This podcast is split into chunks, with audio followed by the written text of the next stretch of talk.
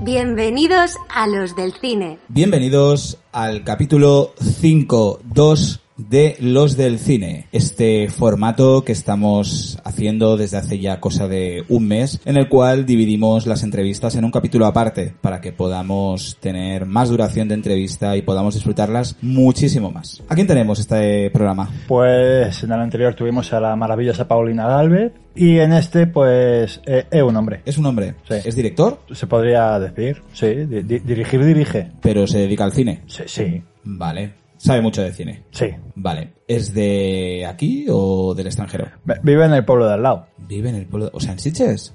Sí, Hombre, pero entonces ya sabemos quién es. hombre, es obvio. Venga, dínoslo a todos. Venga, Ángel Sala. Muy bien, pues vámonos con Ángel Sala y a disfrutar de su entrevista. Muy bien, pues en el programa de hoy tenemos con nosotros al escritor, crítico, periodista, abogado y sobre todo archiconocido por ser el director del Festival Internacional de Cine Fantástico de Sitges. Tenemos con nosotros Ángel Sala. Buenos días, Ángel. Hola, buenos días, ¿qué tal? ¿Cómo estáis? Muy bien. Buenos días. Pues mira, la primera pregunta, te queríamos preguntar sobre todo, hay mucho, tenemos mucho público joven, nos gustaría que nos contaras cómo llegó un, un licenciado en Derecho a ser director de uno de los festivales de cine, no solo más importantes del mundo, sino actualmente yo creo que de los más queridos por todos. Bueno, mira, es una cosa de... Yo, yo, yo pertenezco a una generación que eh, mucha gente hacía derecho o alguna otra carrera como filosofía y letras, la famosa filosofía y letras, porque no había otra cosa. Es decir, en, los años 80 cuando llegó la, la carrera de derecho eh, y en Zaragoza, que es donde yo vivía, eh, no hay ni ciencias de la información, ni hay comunicación audiovisual, ni escuelas de cine, ni nada. Era o hacías derecho o filosofía y letras o medicina prácticamente, que eran las tres carreras estrella y económicas no creas que tanto. Entonces yo sí que sigo la carrera, la hago, la ejerzo como abogado, pero yo también llevo, siempre llevo una vida paralela, una vida bis, que en un momento determinado era bis, complementaria y que cada vez se está convirtiendo más en, en principal, ¿no? Cuando llego a Barcelona eh, eh, empiezo a colaborar ya en el año 92 con el Festival de Sitges eh, a través de varias actividades, de, llevar el, el Brigadón o colaborar en la sección Animat o en el propio comité de selección y aparte llevaba también bueno, tiempo pues acudiendo al festival como, como acreditado por Fantastic Fa- Magazine, por alguna revista más del tiempo, de- desde el año 84-85, con lo cual eh, yo, yo compaginaba los dos mundos, ¿no? Me acuerdo que Ujú. mis compañeros del festival se reían cuando en los años 90 yo llegaba a la oficina después de venir del despacho de abogados y llegaba ahí con la corbata y el traje eh, a, a mandar eh, fax, en aquel momento se mandaban fax pidiendo Sí. los cortometrajes de Anima. Entonces era como todo muy, muy loco, ¿no? Eh, llega un momento que, bueno, que se me abren posibilidades de trabajar dedicarme de una forma más profesional a- al tema del, del cine y a través ya también de, de TV3 y de como empiezo a trabajar en TV3 como eh, asesor de programación cinematográfica y finalmente entro también, bueno, eh, se profesionaliza el tema del festival, se produce un hecho Ujú. en el año 2001 de una dimisión del director del festival, eh, Rob Williams, en el cual yo era pues, bueno, un poco estaba ahí con él trabajando Ujú. eh, muy muy estrechamente y entonces para evitar el vacío de poder se decide por todo el grupo de presentar un- una especie de proyecto para seguir con el festival, ¿no? para que no hubiese ningún vacío, porque el fe- la, la edición aquella estaba en marcha, estaba ya empezada. Teníamos miedo de que el festival pudiese colapsar, estar eh, unidos y presentar una- un proyecto que encabezaba yo y en ese momento Jordi Sánchez Navarro también, eh, como claro, subdirector. Y bueno, así llego, es decir, es una, a través de, de trabajar allí mucho, yo en Sitges hice de todo antes, es decir, yo creo que menos, no sé si recogí alguna, algún, bueno, recogí stands y, pero hice de chofer, de, de- me acuerdo que hice de chofer de Jodorowsky, bueno. cuando vino un año, él se acordaba, de Brian Singer también lo llevé, la primera vez que vino al festival fue, fui su chofer y se acordaba cuando luego vino. Es decir, que hice de todo prácticamente en, en aquel festival y al final me aceptaron como era el proyecto que presenté como director. Es un trabajo de muchos años, quizá mucha pasión, mucha dedicación Mm, y mucho cariño también por el festival. se nota, qué pasada. Sí, porque una de las características de Sitges sobre todo es la, la cercanía que hay con el público. Eh, ¿Crees que esa es la clave del éxito? Yo creo que sí, yo creo que es un festival que, que, el público es importantísimo, pero ya no solo como público, como, digamos, eh, factor de, determinar pues, que la temperatura del género, las tendencias, sino de, que aporta muchísimo a lo que es el festival, es decir, el, ambiente, la atmósfera. Lo hacía cuando el festival era en el Prado y en el Retiro, y luego lo hace ahora que en el auditorio, que sigue el Prado y el Retiro, evidentemente, pero en el auditorio hemos conseguido, yo creo que ese público también se identifique con aquella sala y se cree una sala tan grande, tan fría, ¿no? De, Palacio de Congresos un poco, se cree una, una atmósfera muy, muy especial, ¿no? muy, es, el público es fundamental y, y, tratarlo y cuidarlo y estar en contacto con él, eh, nosotros lo intentamos hacer constantemente. Tratar de saber lo que opina, lo que, incluso escucharlo eh, y lo hacemos eh, a nivel de lo que funciona y no funciona en el festival. Nosotros tuvimos, por ejemplo, con la gente de la Butaca Big, los, la gente que compra un bono especial para todo el festival, los reunimos al final del festival, hacemos una, una charla para ver lo que ha funcionado, lo que no ha funcionado. Es decir, que intentamos estar muy, muy en contacto con el público. Yo creo que es fundamental en un festival, yo creo que en todos los festivales de cine fantástico del mundo lo es, pero en Sitges, que es el festival más grande de cine fantástico del mundo, y esto no es una tontería decirlo, decir así, eh, no es presuntuoso, sino que es una realidad. El, yo creo que es fundamental. Y tenemos además un público muy conocedor, muy seguidor, muy crítico en el buen sentido. Es decir, que hemos, hemos escuchado y hemos seguido críticas constructivas del festival para intentar mejorar. Y cuando alguien dice algo eh, sobre el festival a favor en contra, eh, lo, analizamos en ese sentido. lo escuchamos porque hay bastante sabiduría en esas opiniones no siempre, ¿verdad? Pero que también hay pues, comprensibles eh, gente que pues, puede decir algo que porque está de mal humor o porque no le ha gustado algo, pero normalmente cuando hay una opinión, digo, favorable en contra, eh, eh, la escuchamos porque en muchos casos hay, hay una reflexión interesante y una reflexión que hay que escuchar.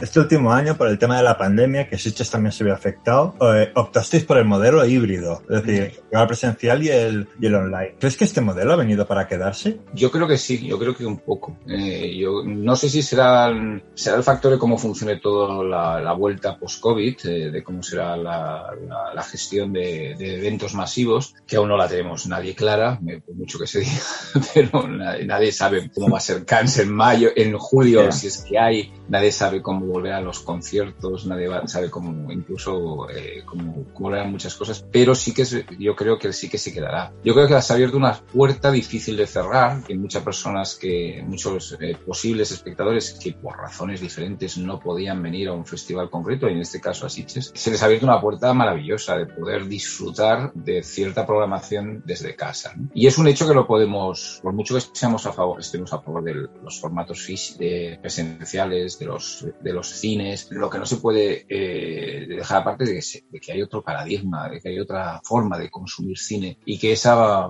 no va a desaparecer, al revés, va, va a ir a más o va a ser complementaria o principal, pero él eh, va a estar ahí. Nosotros lo que vamos a es que, evidentemente, que el festival tiene sentido ser un festival físico, es decir, un festival de presencial, que la gente venga, la gente consuma cine en salas, pero los complementos online quizá a lo mejor diferentes a los que se ha hecho este año, que era un año de crisis, y a los que se pueden hacer en el 2021, pero van a estar ahí quizá para determinados complementos, eh, contenidos que se puedan, que puedan ser explicativos o complementarios a lo que se ve en los, cines. No lo sé cómo evolucionará, pero que habrá un, yo creo que se va a quedar aquí y en muchos otros festivales. Mm. Hay una cosa del Festival de Sitges que es que siempre se ha, caracterizado, ¿no? Por dar ese pequeño empujón a, a, directores noveles. ¿Es realmente una obligación como moral, interna, de alguna manera del festival? Bueno, yo creo que todo festival fantástico, ¿no? Que tiene mm. un objetivo que es eh, buscar al nuevo talento. Es fundamental. Es decir, si, si queremos que el cine continúe, que el cine sea una, una actividad cultural y artística con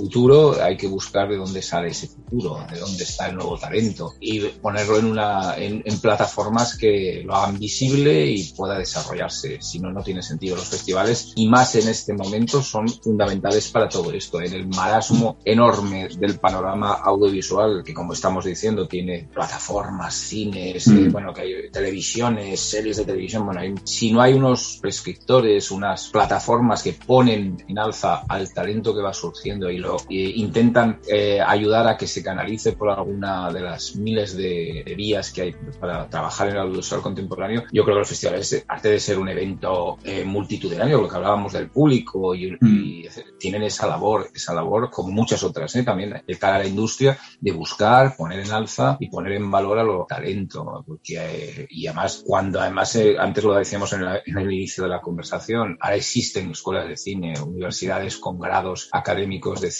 Ese talento que sale eh, de las escuelas también hay que saberlo poner en, el mercado y ahí los festivales creo que son fundamentales. Se está viendo en todos, es decir, que el talento joven, el talento nuevo ha sido catapultado por San Sebastián, por Sitges, por Gijón, Sevilla. En los últimos años ahí tendréis una película como Las Niñas, mm. que no es fantástica, no es de género, pero que ha salido estupendamente reforzada a través de, festivales y de, y de eventos y con talento que fíjate que tampoco es, es una primera película de alguien que también llevaba tiempo en el mercado audiovisual, pero que no es tan joven, ¿no? O El Hoyo, que nos pasó a nosotros hace dos años. Eh, todos los años eh, ocurre y eso creo que, que es necesario y bueno, y, y, estamos muy, muy contentos de, y muy orgullosos de que hayamos puesto un granito de arena, pues eso, en, en esa, eso que, que, ocurre en Sitges desde hace décadas, ¿no? Sí. Remontemos a, a los Jaume Balaguerós y a, mm. de los 90 y a toda aquella generación que a Bayona, a todos ellos que, prácticamente presentaron sus películas en Sitges, algunas veces inaugurando el festival. Mm. Bayona con el orfanato, su primera película, inaugura, tiene la, la fuerza de inaugurar Sitges. Sí, eh,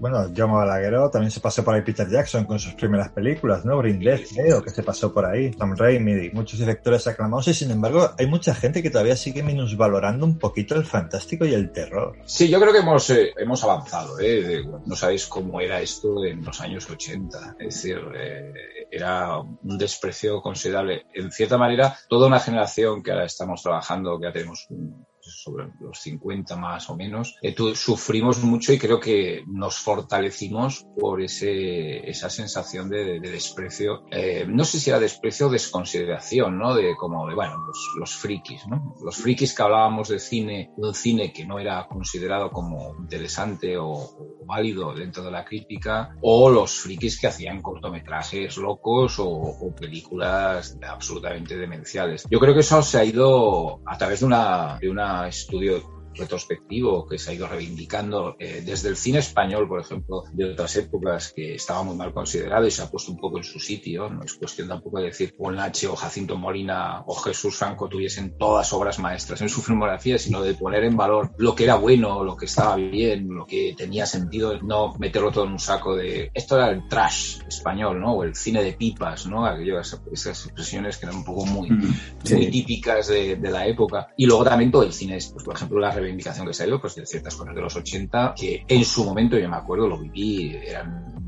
machacadas por la crítica, es decir, la misma La Cosa de John Carpenter cuando se estrenó en el Festival de Sitges la pusieron a caldo, es decir, y decían que era que no tenía nada que ver con el clásico de Christian Nivi de los 50 cuando le da mil vueltas, eh, pero el, era esa, esa teoría, ¿no? De, eh, y eso yo creo que se ha puesto en valor y tenemos vivimos una época en que las películas de género fantástico llegan a los grandes festivales, llegan a Cannes, llegan a San Sebastián también, llegan solo los especializados, las películas de género son nominadas a los Oscars y alguna gana Oscars. Mm. Es decir, mm. que hemos pasado a un, a un momento en que ya no se ya no es a ese menosprecio, ¿no? Eh, ya autores que se dedican íntegramente al género están considerados tipos importantísimos dentro de la industria del cine y dentro del cine, como Guillermo del Toro, que llegan al Oscar también, o como Christopher Nolan, ¿no? Eh, yo creo que hemos ganado un poquito. Prácticamente nos teníamos que desgalletar para defender a Spielberg en los 80. Es decir, que cuando decíamos que ET o Tiburón eran grandísimas películas, pues nos miraban con cara de, bah,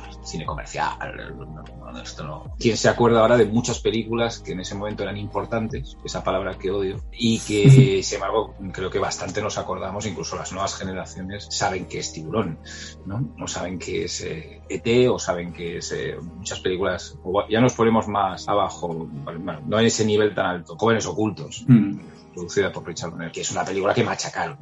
Son temas ¿no? que cambian y yo creo que en este momento vivimos en un buen momento. Es decir, tenéis la suerte los que os gusta esto y sois más jóvenes de vivir un momento en que el cine fantástico, el terror, la ciencia ficción no vive tan machacado en general, está muy revalorizado, está ahí, es decir, hasta lo cosas muy, muy heavy, ¿no? Dice, oye, se habla bien de Lucio Fulci. Pues yeah. Lucio Fulci es un, un, maestro. Bueno, hemos mejorado en esto. Yo creo que gracias a la labor de mucha gente, de, mucho, de muchos escritores de género, de mucha gente que ha ido haciendo un trabajo estupendo. Una de, la, una de las cosas, hablando de esto precisamente, una de las características también de Sitges es que siempre ha habido películas arriesgadas, ¿no? Mm.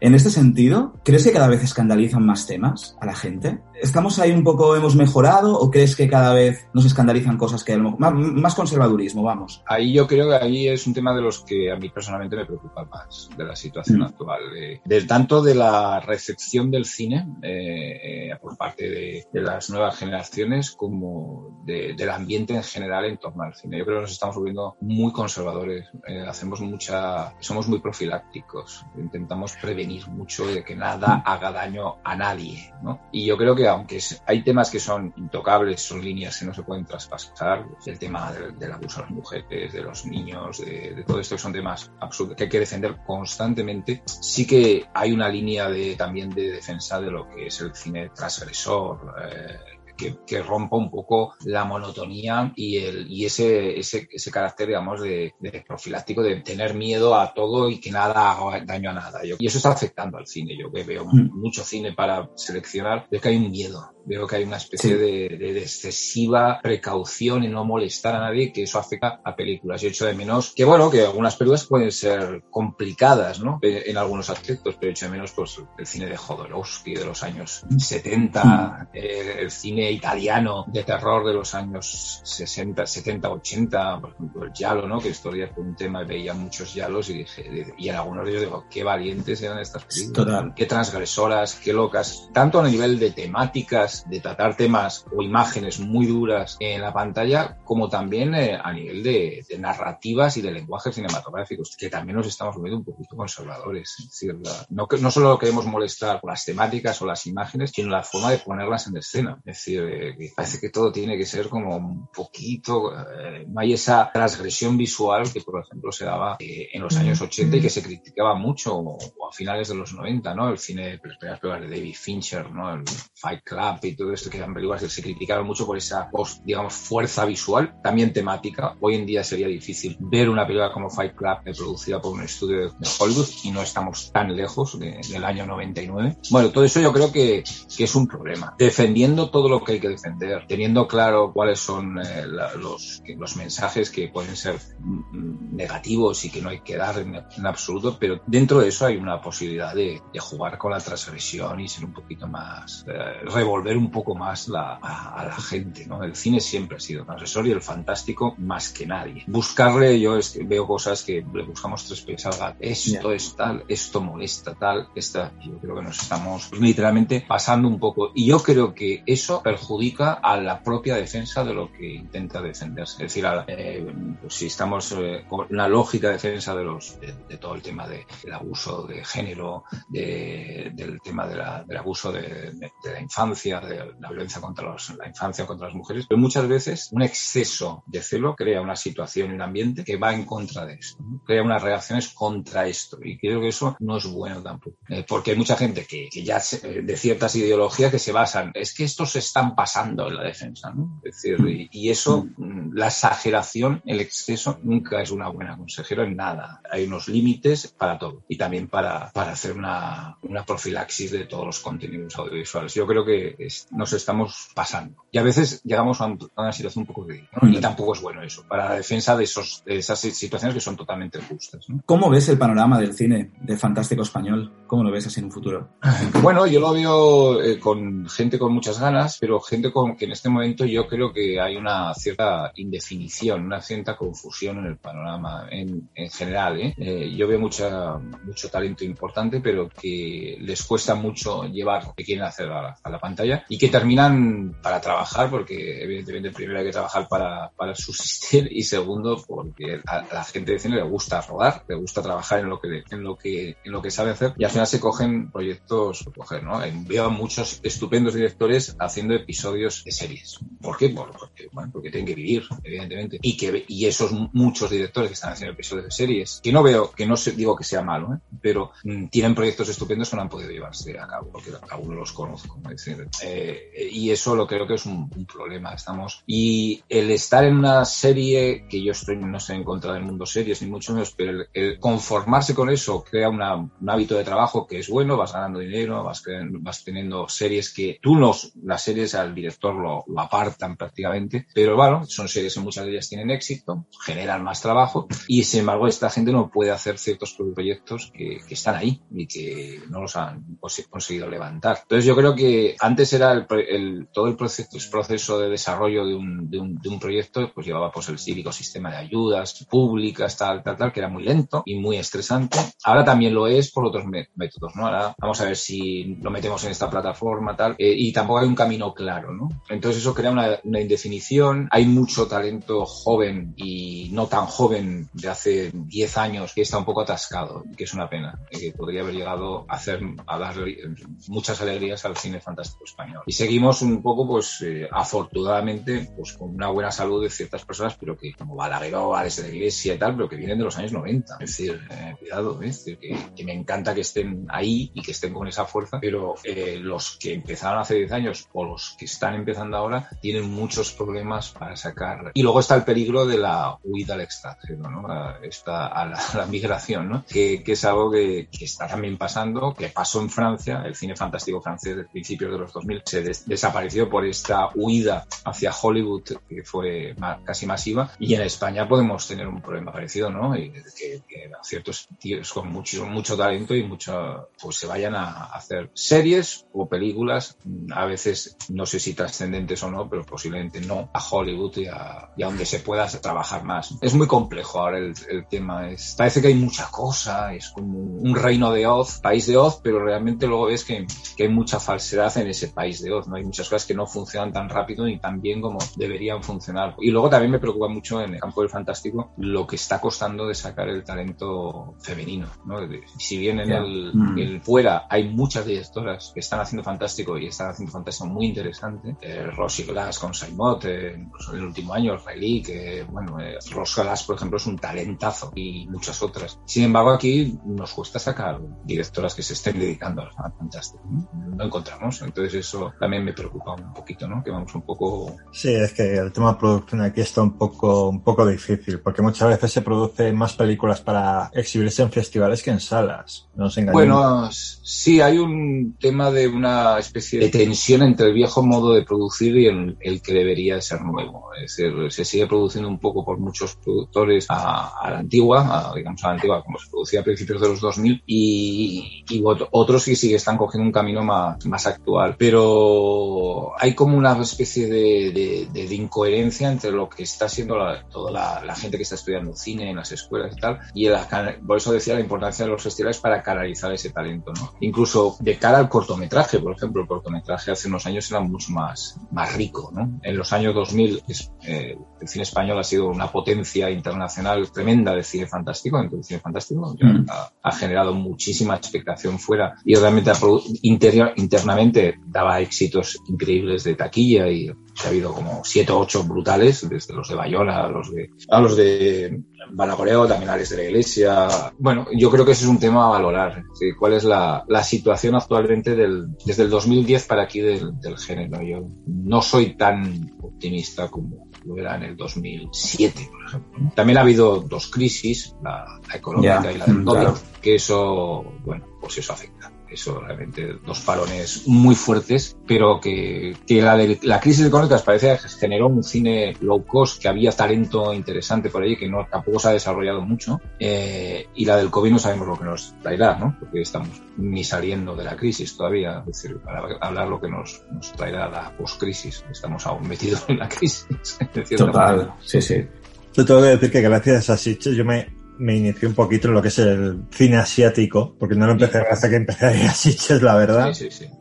En todos estos años que llevas a cargo del festival, teniendo en cuenta que llevas películas de tantos de bastantes países, ¿hay alguna cinematografía que hayas dicho, hostia, qué maravilla es esta? Sí, bueno, yo durante estos años de, a mí yo he descubierto cosas como la que se hace en Indonesia, por ejemplo, ¿no? Que, que ha dado sorpresas brutales a nivel de cine de género, The Raid, ¿no? Que fue una película que me parece que es revolucionaria, como fue para el cine de acción las películas de John Woo en los años 90, ¿no? En, finales de los 80. Eh, y este año mismo, ¿no? Que había alguna película eh, que llegó de, como del director este Timo Tajanto, que me parece un poco alucinante para el cine de terror. Eh, sí que hay, bueno, y luego el boom que se está haciendo, en, está ocurriendo, que, que va a una velocidad de crucero, quizá por el COVID le afectará un poquito, al cine iberoamericano, ¿no? De género, sobre todo, que donde se, se está, hay mucho, mucho talento, sobre todo en Argentina, en, en México y en Brasil siempre ha estado ahí, pero que últimamente eh, fluye muchísimo, sobre todo Brasil, ¿no? Brasil también en los últimos años ha dado películas como Las Buenas Maneras, que es estupenda, o como Bacurau, que es una película que tenido un recorrido extraordinario y que a mí me fascinó desde que la vi en el Festival de Cannes. Es una de las películas que más luché por tener en Sitges en los últimos años. Bueno, yo creo que sí, que siempre te sorprende. Yo, de todas maneras, en el cine asiático, ya que lo sacas ahí, yo estoy también un poquito preocupado últimamente. Eh, veo un, un, un, sobre todo en Japón, Corea, Hong Kong, por diferentes razones, un retroceso en Corea ya no es lo que era. Hay, hay, como también unas, unos modelos que se repiten mucho, unas películas muy, siempre muy bien facturadas, porque eso lo tienen, eh, muy bien acabadas, eh, con un look increíble, pero veo un, una falta de ese, de esa transgresión que nos volvió majaras en, eh, con películas como Old Boy, como I Saw the Devil, eh, que, bueno, que, que, para una generación fueron decisivas, ¿no? Y ahora no, eso falta ahí. También faltan nuevos talentos, es decir, cuando hablamos del cine coreano, fijaros que el que ganó el Oscar el año pasado fue Bon Joon-ho. Bon Joon-ho lleva 20 y pico años haciendo cine. Era, uno de esos grandes, pero que no hay tampoco mucho relevo, ¿no? Es decir, entre los tres, un director coreano de los últimos cinco años. No nos sale, posiblemente, lo tenemos que pensar mucho, ¿no? El más moderno es Na Hong Jin, ¿no? El de Wailing, que, que, es una grandísima película y que es la última gran película posiblemente coreana que yo recuerdo. Y el cine japonés pasa lo mismo. Seguimos hablando de Takashi Miike, de Kiyoshi Kurosawa y de, de, y de Sion Sono, de cuatro más. Y que, bueno, evidentemente lo Coreeda, ¿no? En otro campo, pero que no hay tampoco. Hay cine independiente muy interesante, pero no acaba de despegar, no acaba de, de subir para arriba. Y Hong Kong, que con los problemas que está teniendo políticos y de fagocitación por la China, digamos, continental, eh, el cine de China continental, que es muy diferente al de Hong Kong y menos interesante de momento, salvo cuatro directores que están ahí. Y luego en la política de las plataformas, ¿no? Que ha fagocitado muchísimo también. La compra de productos de, de Asia que funcionan muy bien en las plataformas, pero que obligan o implican un, un, modelo, ¿no? Este es el, esto es lo que nos interesa, este tipo de películas. Y eso es lo que se fabrica casi por encargo. Claro. Que lo compre Netflix o lo compre eh, Amazon. Y no es una crítica, ¿eh? gracias a, ne a, Netflix, también a, y, o gracias a, a otras plataformas, a, muchas filmes, Movistar, a casi todas, el cine asiático está llegando muchísimo al público. Es decir, que eso mm. también es, es, es, está siendo una buena noticia. Es decir, que tampoco es. Pero también crea esta un poquito eh, uniformización de, del producto. Llevas ya 20 años ahí trabajando en el festival. Cuando llegue el momento de que digas hasta aquí he llegado, ¿cuál te gustaría que fuera tu legado con, eh, con Sitches? Que la gente pues eh, eh, vea que el festival ha servido para algo, ¿no? Desde la creación de nuevos públicos, de gente que lo ha pasado bien viendo eh, cosas interesantes y buenas en el festival, que la gente recuerde películas que hemos, hemos pasado en estos 20 años, que he pasado con mi dirección, hasta un legado, bueno, de, yo creo, de, de uniformización y de, de, no uniformización, sino de cristalización de, una, de la relación del festival con la industria, ¿no? Yo creo que eso estaba muy, muy de espaldas antes de, de llegar al festival y que poco a poco a través de diferentes equipos que hemos tenido y gente que ha trabajado en el festival en estos 20 años se ha conseguido ¿no? una, una ir en el mismo camino la industria del cine aquí en Cataluña, el festival y,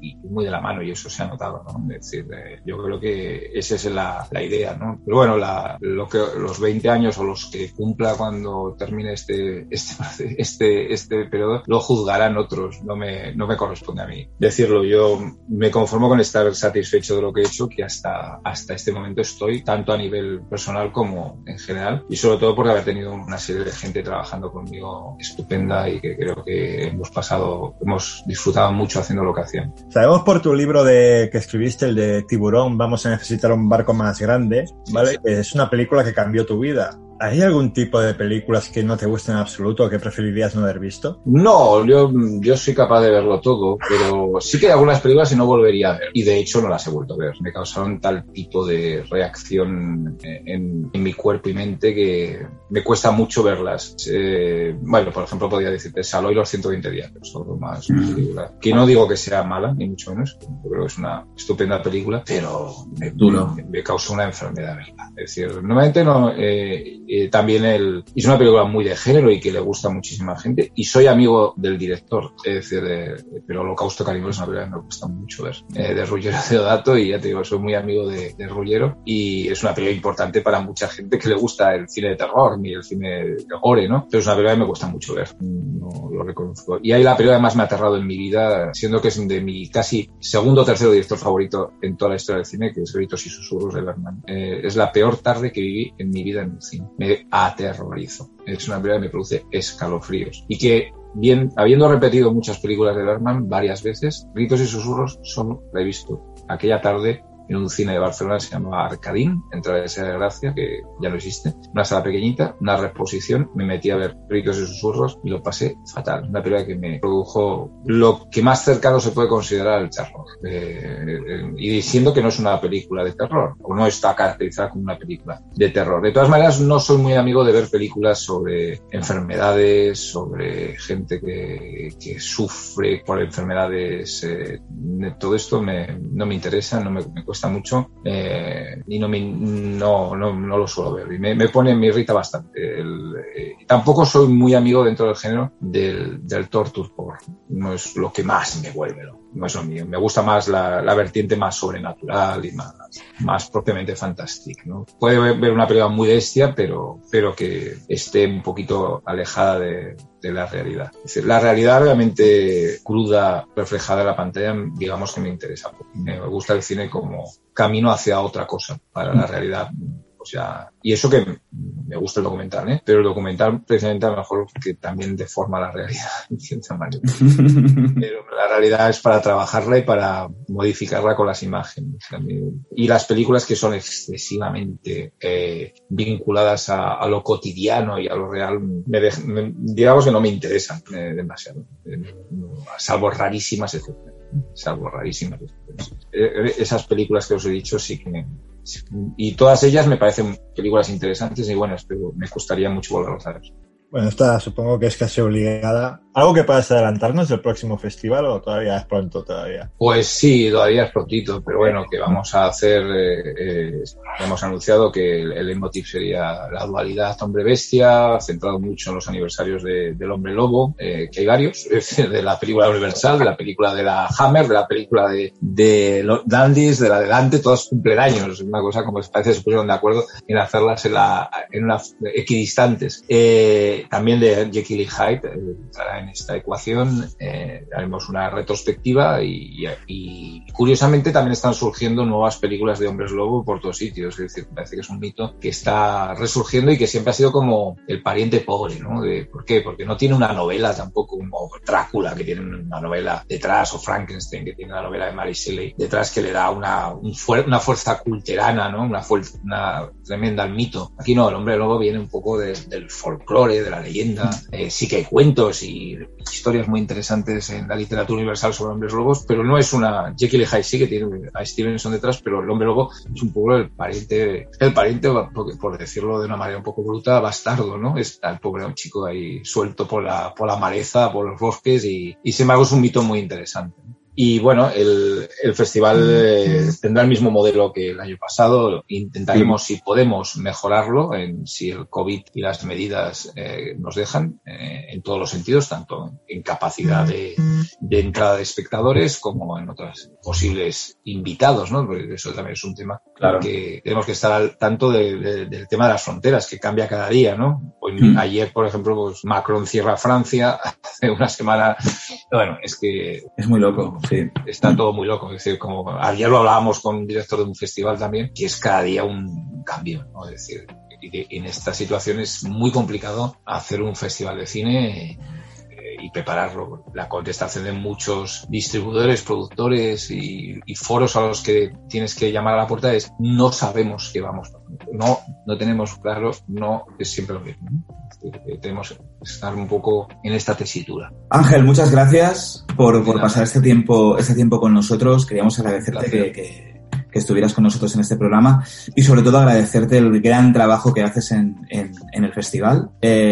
somos muy fans, tanto nosotros tenemos además, damos clase a alumnos que son hiperfans y que cada año están ahí en el, en el festival y, sí, y muchas gracias por todo. Gracias a vosotros y espero veros por allí físico, ¿no? En persona. Por supuesto. poder disfrutar del cine. un abrazo y gracias por todo. Un abrazo. Muchas gracias, Ángel. Gracias. Hasta luego. Hasta luego.